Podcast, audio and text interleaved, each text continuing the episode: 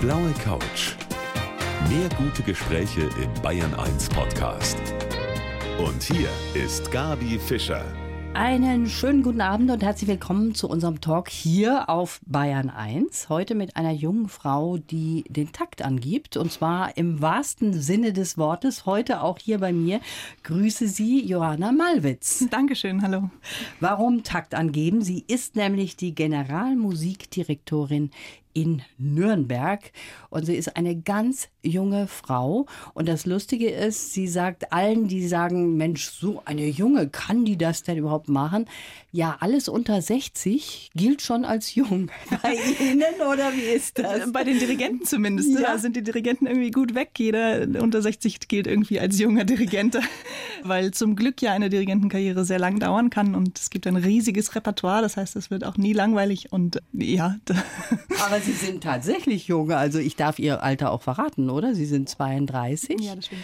Und das ist ja nun wirklich sehr jung. Sie sind ja unterwegs von Nürnberg auf München gewesen heute und haben nicht wie wir alle immer ein Buch im Gepäck, sondern eine Partitur, oder? Meistens, Welche ist ja, das? das stimmt.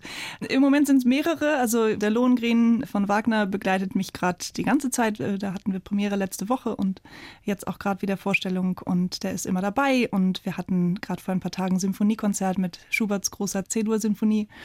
Auch das ist ein Werk, was oft bei mir mit im Gepäck ist, ähm, über mehrere Jahre und ja.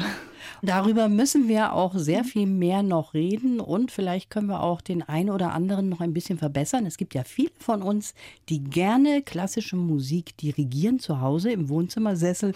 Vielleicht haben Sie da auch noch den einen oder anderen Tipp. Ich freue mich auf die kommende Stunde.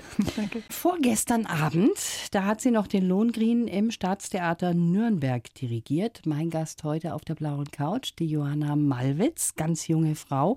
Kritik nach der Premiere wie alle mitgehen, das ist ein klingender Liebesbeweis an die Chefin. Mensch, das klingt total toll. Sie sind der Liebling der Klassikfreunde, so kann man das sagen.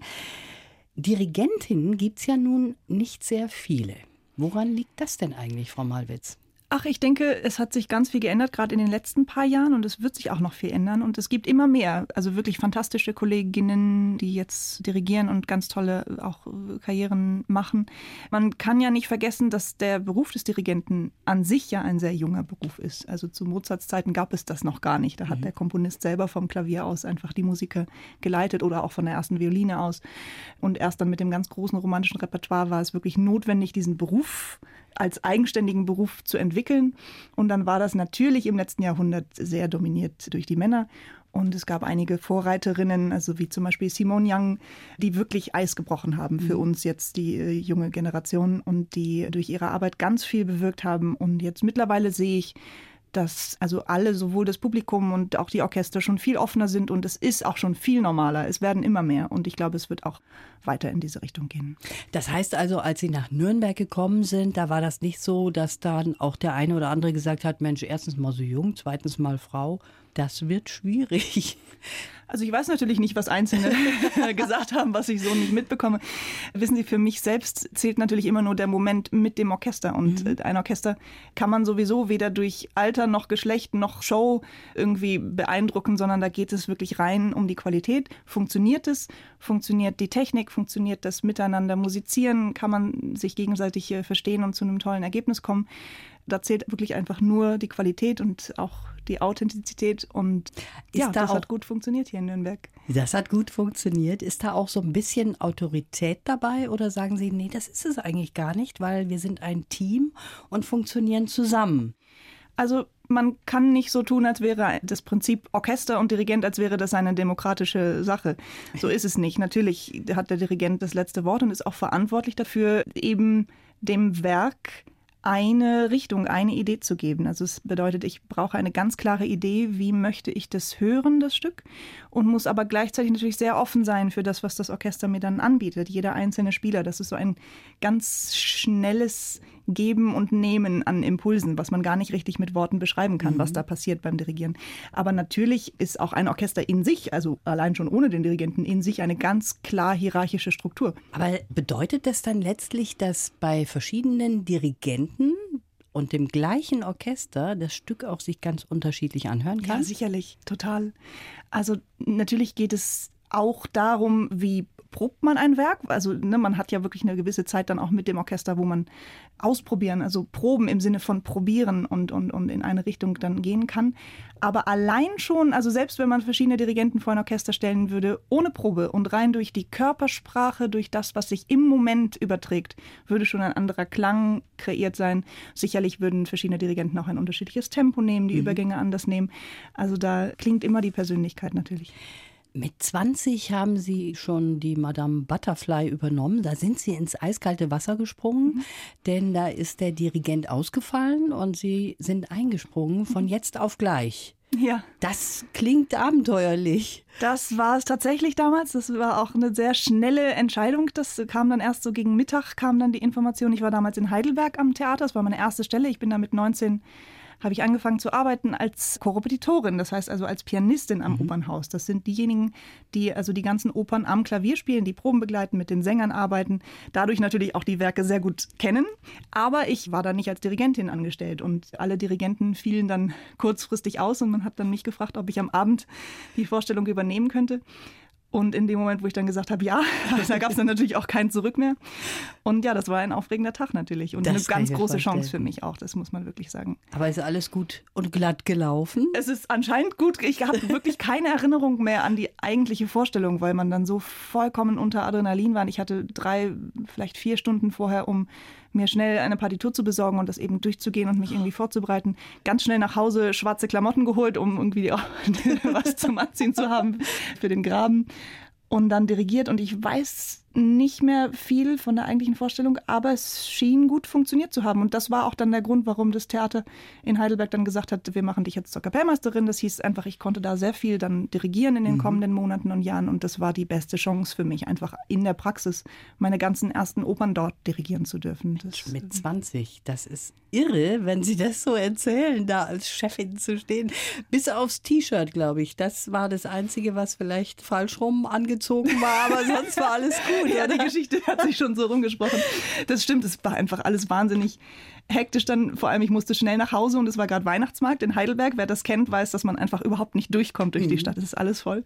Und dann schnell zurück zum Theater, ganz schnell umgezogen. Das Orchester hatte schon gestimmt und unsere Soufflöse hat dann noch gesagt, Ivana, du hast dein T-Shirt falsch rum an. Und dann noch schnell korrigiert, bevor es dann reinging in ein Orchestergrab. Irre, wirklich. Mit 20 Jahren, da kann man nur sagen, Chapeau, wenn Sie das so aus dem Ärmel geschüttelt haben. Das ist schon normalerweise eine anstrengende und sehr wichtige Arbeit, auf die man sich eben vorbereitet vorbereiten muss. Und das ist auch ihr Ding. Sie sagen, dass Sie da perfekt vorbereitet in die Sache reingehen. Ne? Also natürlich, ich meine, das ist der Job des Dirigenten. Wir haben eben die Partitur, alle Stimmen vor uns und man muss das Werk einfach sehr gut kennen. Und das war auch damals der Vorteil, dass ich eben die Madame Butterfly am Klavier, ich kannte jeden Takt auswendig und mhm. ich kannte auch die Sänger sehr gut. Und das hat mich gerettet an dem Tag. So dass wer wo hängt auch, beispielsweise? Äh, ja, wer braucht welches Tempo? Ja. Wie hat man die Übergänge sich verabredet? Was ist auch, also ich kannte die Inszenierung auch gut. Ich wusste genau, wo ist da schwierig, irgendwie den Einsatz ganz hinten auf der Bühne zu bekommen, während da irgendwie das mhm. Bühnenbild sich gerade dreht und so weiter. Solche Dinge, das gehört in der Oper ja alles dazu. Das hat man im Konzert nicht. Das kann ich mir gut vorstellen. Jetzt sagen die Männer ja auch oft, die Frauen, die brauchen viel Kraft beispielsweise, um Wagner dirigieren zu können. Da sind die eigentlich zu schwach dafür. Eine Wagner-Oper ist ein Marathon für uns alle, die wir da im Graben sind, auch für die Musiker. Das, ja. Also das durchzuhalten und bis zur letzten Note alles zu geben, da muss man schon gut sich seine Kräfte auch einteilen und ja, also Adrenalin hilft. Adrenalin. Man merkt dann immer erst hinterher, wie K.O. man ist. Sie haben es eben schon gesagt, Sie können hervorragend Klavier spielen. Sie spielen auch Geige, davon mal abgesehen. Aber Sie haben schon mit drei Jahren begonnen, auch Klavier zu spielen. Und bei vielen ist es ja so, dass die Eltern sie getrieben haben. Bei Ihnen war es genau umgekehrt. Und darüber wollen wir auch gleich weitersprechen. Ja, die meisten von uns, die als Kind Klavier gelernt haben, die haben sich da schon ziemlich durchgequält. Aber nachher ist man doch ganz froh, wenn man sich mal hinsetzen kann und ein paar Takte dann spielen kann. So ist das bei mir zum Beispiel gewesen. Aber bei meinem Gast heute war das ganz anders, der Johanna Malwitz, Generalmusikdirektorin in Nürnberg. Mit drei haben Sie schon begonnen und da war das eigentlich so, dass Ihre Eltern Sie nicht getrieben haben, sondern die haben Sie eher abgehalten, haben gesagt, jetzt muss das Kind mal wieder an die frische Luft, oder? Also das gab so eine Regel in der Kindheit, dass zwischen drei und sechs am Nachmittag geht es nicht ans Klavier, sondern da muss man raus in den Garten.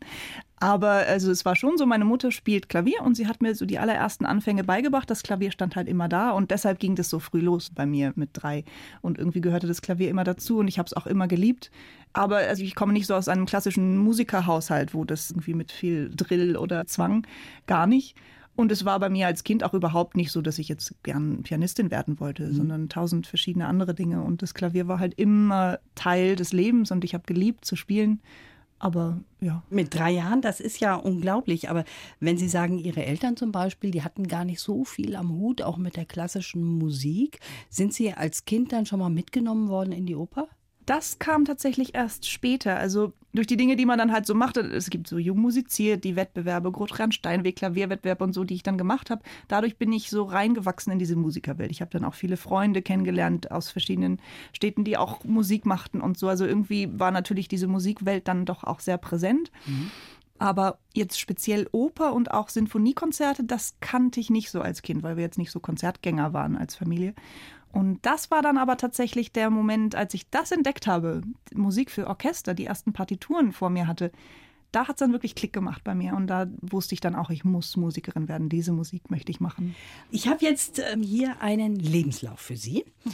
und da hätte ich gerne von Ihnen, dass Sie den bitte vorlesen, Frau Malwitz. Mein Name ist Johanna Malwitz und ich bin Dirigentin. Schon als Dreijährige saß ich am Klavier. Immer habe ich gern geübt. Naja, also das immer gern geübt, das ist nicht ganz so, aber ähm, immer gern gespielt auf jeden Fall. Ja. In meiner Familie gab es vor mir keine Musiker. Meinen Eltern war immer wichtig, dass ich nicht nur am Instrument sitze. Dass ich Dirigentin wurde, war danach selbstverständlich. In der Ausbildung und auch jetzt war ich immer die Jüngste. Mir ist das eigentlich egal. Bei meinem ersten Dirigat bin ich ins eiskalte Wasser gesprungen. Lieber stehe ich perfekt vorbereitet am Pult und erlebe im besten Fall magische Momente. Auf der Bühne werde ich zu einem anderen Menschen. Nervosität fällt von mir ab. Ich spüre die Einheit zwischen mir und dem Orchester. Für die Zukunft wünsche ich mir, dass ich vielen anderen Menschen die Musik nahebringen kann die mein Leben ist. Oh ja, so ja, könnte man theoretisch so sagen. Jetzt ist da drin auch in dem Lebenslauf gesagt worden, Nervosität vorher, ja. Mhm, mhm, und dann am Puls, sage ich jetzt mal, fällt das von Ihnen ab. Ja, das stimmt tatsächlich. Das hat aber auch eine Weile gebraucht, bis ich auf diesen Moment vertrauen konnte, weil ich bin ganz schrecklich vor Vorstellungen und vor Konzerten ja? und auch vor Proben, weil einfach man weiß nie, was passiert. Es sind so viele Menschen, die mit einem zusammen Musik machen und man spielt diese großen Kunstwerke, also jedes Werk, das wir da machen, dem möchte man gerecht werden. Also ich bin wirklich ganz schrecklich an diesen Tagen, wo ich ja, weiß, ich habe abends. Wie sind Sie da, Frau Malwitz? Ich glaube, es kommt daher, dass der ganze Körper weiß, er fokussiert sich auf den Moment, wo es losgeht. Das heißt, er spart total Kraft. Aha. Also sowohl der Körper als auch der Kopf. Und das ist ein bisschen beängstigend. und ich weiß, dass in dem Moment, wo es losgeht, weil dann auch dieser wunderbare Moment kommt, wo man einfach nicht mehr vor und zurück kann, sondern nur noch im Jetzt ist. Also in dem Moment, wo die Oper losgeht oder das Konzert, da muss ich einfach genau an die Noten denken, die jetzt gerade erklingen. Ich kann mhm. mir nicht überlegen, was vielleicht gerade ein bisschen schiefgegangen ist oder was, welche schwere Stelle gleich noch kommt, sondern man ist total im Jetzt zusammen mit den Musikern und das ist ein tolles Gefühl danach bin ich auch gewissermaßen süchtig. Also ja, deshalb verstehe. hält man das dann auch gerne durch, vorher ja. die Stunden bis zu diesem Moment. Sie sagen, Sie wollen eine Einheit sein mit Ihrem Orchester. Das müssen Sie ja auch, weil Sie diejenige sind, die den Takt vorgibt. Sie sind diejenige, auf die man schaut, ja? Also Einheit, ja. Man ist gewissermaßen ja als Dirigent gleichzeitig Mitspieler und auch Gegenspieler. Also sozusagen das Orchester und der Dirigent sind sozusagen gegenseitig auch die Resonanzflächen. Also die Kraft potenziert sich dadurch, dass es eben der Klang nicht ins Leere läuft, sondern gebündelt wird an dieser einen Stelle. Also ich glaube, ja, das ist es eigentlich Mitspieler und Gegenspieler. Ja, spannend, wie Sie das so erklären. Kennen Sie eigentlich Ihre Pappenheimer, die auch bei Ihnen sitzen und wissen, ach, der eine ist immer ein bisschen zu spät? Weiß man das von vornherein? Also natürlich jetzt das Orchester, bei dem ich jetzt arbeite. Die Staatsphilharmonie Nürnberg kenne ich mittlerweile ganz gut. Ja. Und das muss natürlich auch so sein. Und das wird sich auch noch intensivieren, weil man ja wirklich auch langfristig arbeitet und an vielen, vielen Werken arbeitet und sich auch zusammen weiterentwickelt. Wenn man allerdings so Gastkonzerte macht und dann mal zu einem neuen Orchester kommt, das geht ja mitunter sehr, sehr schnell. Wenn man mhm. zum Beispiel nur ein Konzert macht, dann reist man an und hat vielleicht zwei, drei Tage proben und dann Konzert und dann ist man wieder weg. Und das ist auch irgendwie etwas Spezielles, weil man einerseits sehr genau vom ersten Moment an spürt, wie so die Chemie in einem Orchester ist, ohne dass man die Chance hat, jeden Einzelnen irgendwie gut kennenzulernen. Mhm. Jeder Dirigent hat eine ganz eigene Sprache, Körpersprache auch, auch eine andere Art und Weise zu proben sicherlich. Ich glaube, das Wichtigste ist tatsächlich, dass man total authentisch ist, weil nur da kann man die größte Kraft entwickeln. Also mhm. man kann nicht versuchen, jemanden nachzumachen in der Arbeitsweise und im Dirigierstil. Und dann im besten Falle merkt man, ah, das funktioniert. Ich verstehe, was der oder die mir sagt, allein durch die Gestik. Mhm. Und ja, dann in dem Fall kann man gut zusammenarbeiten. Ja, das ist sehr spannend, finde ich. Dass Musik auch so verbindet über Grenzen hinweg und überall gleich ist dann irgendwo mhm. und man auf die gleiche Art und Weise dann auch dirigiert in Nürnberg genauso mhm. wie in Oslo oder in Zürich ja. oder London beispielsweise. Ja. Ne? Also das finde ich wirklich immer wieder fantastisch. Also gerade zum Beispiel vor ein paar Jahren war ich ziemlich viel in Riga und habe dort am Opernhaus dirigiert. Unter anderem auch viel Wagner, ja. nämlich den ganzen Ring. Also ich spreche kein Lettisch und also eigentlich verstand man sich gar nicht im normalen mhm. Leben. Und trotzdem probte man ganz normal diesen Wagner, also die Sprache der Musik ist sozusagen allgemein gültig. Und es mhm. ging auch um genau dieselben Sachen, die man dann zeigen und proben musste. Das ist wunderbar. Ja, das ist wunderbar, wie Musik verbindet. Wirklich über die Grenzen hinaus und Sie wissen das besser als jeder andere von uns. Ja, und was die Johanna Malwitz zu Hause so hört, da werden unsere Hörer überrascht sein. Darüber werden wir gleich weitersprechen hier auf der blauen Couch. Wir waren eben stehen geblieben bei dem Punkt, was die Frau Dirigentin zu Hause so hört, die Johanna Malwitz. Mhm. Und das ist sehr überraschend, nämlich eigentlich eher gar nichts. Ist das so? Es ist so viel Musik im Beruf und natürlich in meinem Kopf auch, dadurch, dass, also egal ob man jetzt die Partitur gerade studiert oder nur drüber nachdenkt, es ist ja immer irgendwas in meinem Kopf. Und es ist auch dann kaum Zeit, noch irgendwie also aktiv Musik zu hören zu Hause. Also CD-Player wird selten benutzt. Aber wenn, also gerade zum Beispiel, wenn mal dann Besuch auch da ist und man zusammensitzt und so, dann natürlich hört man Musik. Und ich liebe zum Beispiel Nina Simone und Aretha Franklin und mhm. solche Dinge. Also das muss nicht nur Klassik sein. Das ist auch nicht so, wenn Sie sich klassische Musik anhören, sagen Sie dann gleich, okay, da hätte ich zum Beispiel ein bisschen anders das Tempo vorgegeben oder so. Ist man dann so kritisch auch? Sicherlich hört man anders Schon, zu, wenn ne? es die Werke sind, die man selber auch macht ich gehe unglaublich gern selbst einfach in die Oper oder ins Konzert. Ich finde es auch wahnsinnig entspannend, im Konzert zu sitzen, ohne selbst zu dirigieren. Finde ich irgendwie ist besser als Sauna und Spa. Aber natürlich bin ich einfach auch sehr interessiert, dann mal ganz aktiv andere Interpretationen anzuhören. Mhm. Und zwar nicht nur zum Genuss, sondern einfach aus Interesse. Auch mhm. mal eine andere Sichtweise mhm. oder Hörweise ja, ja, zu bekommen. Also, ne? Ja, natürlich. Sie haben gesagt, Sie hören gern Aretha Franklin. Und das ist ja nun jemand, den wir auch hier spielen. Und danach sprechen wir dann weiter hier auf der blauen Couch mit der Johanna Malwitz, die heute hier als absolute Fachfrau in Sachen Musik steht. Es gibt ganz viele Menschen, die sind zu Hause, hören sich klassische Musik an und sitzen dann da oder stellen sich hin und fangen an zu dirigieren. Das ist was, was viele gerne machen. Und ich habe jetzt hier jemanden sitzen, der macht es beruflich, die Johanna Malwitz. Die ist eine der jüngsten Dirigentinnen überhaupt, die wir hier auf der ganzen Welt haben. Frau Malwitz, wenn man dirigiert, gibt es da bestimmte Dinge, die man immer gleich machen muss mit dem Taktstock? Gibt es sowas? Ich würde mal sagen, die reine Technik des Dirigierens, also sozusagen die Verabmachungen, die man getroffen hat, um sich einfach ohne Worte zu verstehen, die sind innerhalb von ein paar Minuten erklärt und die kann jeder ganz schnell lernen. Die Eins geht nach unten, die Drei geht nach außen, Diminuendo, Crescendo, ein Auftakt, das kann man schnell lernen. Die Sache ist dann natürlich, was man daraus macht, ob man eine Sprache findet, die sich eben überträgt aufs Orchester, ohne sie erklären zu müssen.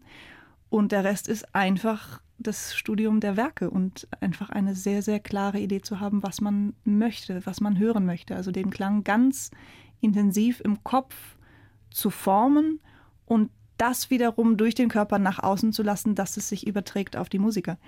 Aber es ist tatsächlich schon so, dass da vorne natürlich auch Persönlichkeiten stehen. Und wenn man Herbert von Karajan zum Beispiel mal erlebt hat, dann ist man ja stramm gesessen, sogar als Zuschauer in seinem Stuhl. Ne? Also da überträgt sich schon eine gewisse Autorität auch von dem Dirigenten, nicht nur aufs Orchester, finde ja. ich, sondern auch auf den Zuhörer. Ne? Aha, okay. Bei Karajan zum Beispiel, weil Sie ihn jetzt gerade nennen, das ist auch so ein tolles Beispiel, weil natürlich, was wir jetzt heutzutage im Kopf haben, sind oft die Aufnahmen eben aus seinem späteren Leben, wie er dirigiert hat. Der hat nicht immer so dirigiert. Es ist ja die lange Zusammenarbeit mit seinem Orchester, dass die sich mhm. einfach in- und auswendig gegenseitig kannten und er genau wusste, mit kleinsten Gesten größtmögliche Effekte zu erreichen.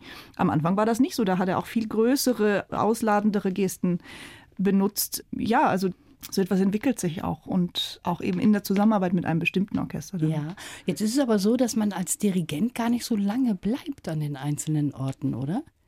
Normalerweise. In der Regel nicht unbedingt. Ich glaube auch, dass egal wie toll eine Zusammenarbeit ist, jedes Orchester braucht irgendwann eine neue Inspiration und mhm. eine neue Zusammenarbeit. Also ich glaube, in keinem Fall ist es gut, sein ganzes Leben nur an einem Platz zu verbringen als Dirigent. Weder für sich selbst noch für das Orchester, weil niemand kann alles und in alle Richtungen gehen. Also ich denke, das liegt auch in der Natur der Sache, dass es das Wechsel gut sind, aber eben auch nicht zu viel, weil das, das Schöne ist ja eben auch, also wie jetzt meine Zeit in Nürnberg mit der Staatsphilharmonie hat ja gerade begonnen und dass wir wissen, dass wir einfach ein paar Jahre zusammen auch langfristig an bestimmten Dingen arbeiten können und uns zusammen da entwickeln können. Das ist natürlich was Wunderbares, weil sonst sind es so Eintagsfliegen, wenn man einfach nur gastiert, sind wunderschöne Momente mitunter, aber eben sehr kurzfristig. Ja. Nürnberg. Sie sind aus Hildesheim und sind jetzt in dieses wunderschöne Nürnberg gekommen. Das ist ja nun nicht Ihr erster Ort, aber ich sag mal, als Bayer muss man natürlich sagen, das ist schon ein wunderbarer Ort auch, mhm. um zu leben, oder? Ja, das stimmt. Es ist wirklich eine ganz charmante Stadt, finde ich. Eine sehr gut funktionierende und auch sehr herzliche Stadtgesellschaft. Und für mich ist natürlich das A und O die Arbeit mit dem Orchester. Wenn ich mich da zu Hause fühle, und so ist es eben, dass ich das Gefühl habe, ich kann mit den Musikern so arbeiten, wie ich bin. Und ja, dann fühle ich mich zu Hause. Und Sie sind verheiratet, wie soll es anders sein, mit einem Tenor, ja. Simon Bode. Nimmt die Musik viel Platz bei Ihnen privat auch ein? Natürlich. Also ich meine, ganz klar ist natürlich so ein Beruf jetzt nicht nur dirigieren, sondern ein, ein Musikerberuf ist eben nicht nur ein Job, sondern es ist eine ganze Lebensentscheidung und auch ein Lebensstil gewissermaßen, weil also, dass man nie einen regelmäßigen Rhythmus hat, dass man mhm. so viel am Reisen ist, dass man diesen Extremen auch ausgeliefert ist und dass man eben auch wirklich sein ganzes Leben immer an sich wieder neu arbeitet und immer wieder auch alles in Frage stellt ja, das ist ja nicht einfach ein Job, den man dann ausmacht am Samstag und Sonntag. Im Gegenteil, also Samstags und Sonntags sind mal meistens die wichtigsten Konzerte. Ja. Und zu Hause musizieren ist für Sie auch drin, weil ich glaube, Sie wohnen so wunderbar, dass Sie da auch mal nachts in die Tasten hauen können. Und das macht niemandem was aus von den Nachbarn, oder? Also jetzt in Nürnberg ist es tatsächlich ganz paradiesisch für uns, weil wir wohnen mitten im Zentrum. Und es ist aber die einzige Wohnung in dem Haus. Also unten drunter sind Büros und Geschäfte. Dann nach 18 Uhr oder auch an den Wochenenden und eben auch nachts, das ist meistens die Zeit, wo ich lerne und studiere, mhm. ist man wirklich ungestört und es ist ganz still und man kann auch Musik machen, man kann singen, man kann Klavier spielen. Das ist ja, das ist toll. Ja, traumhaft eigentlich, ne? wenn man das machen kann, auch so richtig aufdrehen. Jetzt gibt es ja viele Menschen, die haben so ein bisschen eine Hemmschwelle gegenüber äh, insbesondere der klassischen Musik. Und da gibt es was ganz Tolles, was Sie konzipiert haben. Und darüber wollen wir gleich auch noch sprechen. Mhm in so ein klassisches Konzert, in eine Oper, Operette zu gehen, das ist für viele ein Angang, weil die sich denken, okay, ich muss mich jetzt erst einmal schön machen, meinen Anzug anziehen, mein Abendkleid und dann muss ich mich auch noch ein bisschen kundig machen, was sehe ich denn da? Also man muss ein bisschen Inhalt gleich mitbringen. Ja, und das schreckt den einen oder anderen ab, aber die Johanna Malwitz, die heute hier bei mir mein Gast ist, die Dirigentin ist und Generalmusikdirektorin in Nürnberg, die hat sich da was Tolles ausgedacht, konzipiert. Das sind die Expeditionskonzerte. Mhm. Was ist denn das? Was kann man sich darunter vorstellen? Die Idee kam genau daher, dass ich das sehr gut verstehen kann. Eben auch dadurch, dass meine Familie jetzt nicht so die typischen, das ist kein Musikerhaushalt. Ich kann total verstehen, dass jemand, der nie im Leben in der Oper war oder im Symphoniekonzert war, warum sollte man da hingehen? Man weiß gar nicht, was, ja, was zieht man denn an? Wann muss man klatschen? Muss ich da irgendwas wissen, damit mhm. ich da irgendwie das auch genießen kann? Und es ist ja gar nicht so. Man, man braucht überhaupt gar nichts wissen und jeder kann sich mitreißen lassen und berühren lassen von dem, was wir da machen. Und auch allein der Begriff klassische Musik es ist so weit gefasst. Es kann so viel Unterschiedliches sein. Und ich denke, viele Menschen verpassen auch da leider ganz viel, weil es eben diese doch so eine Hemmschwelle gibt, wenn man mit dieser Welt gar nicht vertraut ist. Und die Expeditionskonzerte sind jetzt einfach ein, ein neues Konzertformat, was wir machen in Nürnberg mit der Staatsphilharmonie. Sozusagen ein etwas lockereres Konzert am Vormittag ohne Pause, auch nicht im Frack, sondern ein bisschen legerer. Ganzes Orchester ist auf der Bühne auch der Flügel ist auf der Bühne und ich selbst dirigiere und moderiere diese Konzerte. Und mhm. es geht jedes Mal um ein großes Werk der Musikgeschichte. Beim letzten Mal ging es zum Beispiel um die siebte Symphonie von Beethoven. Und wir versuchen, den ganzen Kosmos dieses Werkes mal, ja, ich würde sagen, hineinzuhören. Also wir spielen dann auch bestimmte Stellen schon mal oder auch aus anderen Werken, die irgendwie damit zu tun haben oder den Komponisten beeinflusst haben oder Zitate oder auch witzige Anekdoten, die irgendwie zu dieser Welt passen und die einfach die Freude am Hören noch potenziert. Die Tickets sind gleich ausverkauft, am gleichen Tag schon, habe ich mir sagen lassen. Ja, also so war es jetzt nach den ersten Konzerten, ja. ging das dann ganz schnell. Also, ja. Ich wundere mich immer, warum man so eine Schere im Kopf hat und mhm. sagt, Mensch, in ein klassisches Konzert muss ich jetzt unbedingt auch gehen mit meinem schwarzen Anzug als Mann oder mit meinem mhm. Abendkleid. Ist das despektierlich, wenn ich mit meiner Jeans da auch reingehe? Nein, überhaupt nicht. Also ich glaube, es kommt immer so ein bisschen darauf an, ob man jetzt an einer großen Oper in eine Premiere geht oder in eine Vorstellung und auch in welcher Stadt und an welchem Haus. Und letztendlich gibt es an allen Häusern mittlerweile ja Operntickets und Konzerttickets zu, ich sag mal, Kinopreisen. Mhm. Also jetzt äh, gerade im, im Lohengrin da vorgestern da waren noch Stehplätze auch verkauft und da kommen auch Menschen in die Wagner-Oper ganz normal angezogen und das ist toll. Also weil warum sollte man nur Wagner hören dürfen, wenn man irgendwie so und so gekleidet ist? Ja. Ich meine, jeder, der gerne abends mal sich aufbrezeln will, der kann es natürlich tun. Na klar. Aber äh, diejenigen, die auch mal entspannt gehen sollten, ja. also da sagt niemand was dagegen mehr heutzutage, ja, oder? Nein. Das ist schon längst passé. Gehen Sie auch schon mal, auch wenn Sie es nicht hören, in ein Rockkonzert? Ist das was für Sie, wo Sie sagen, Mensch, das möchte ich mir live eigentlich dann doch mal anhören? Ich war tatsächlich noch nie. Sie waren noch nie in einem Rockkonzert. So doof das klingt, das ist immer eine Zeitfrage. Weil da kann man auch schön abhängen, Klar. da kann man rumzappeln, Ganz wie man bestimmt. will. Ja. Das macht auch manchmal den Kopf frei. Aber Sie sind quasi die erste hier auf der blauen Couch, die noch nie in einem Rockkonzert war. Oh je. Das heißt nicht oh je, überhaupt nicht. Ganz im Gegenteil. Also Sie wissen andere Dinge und können andere Dinge wunderbar.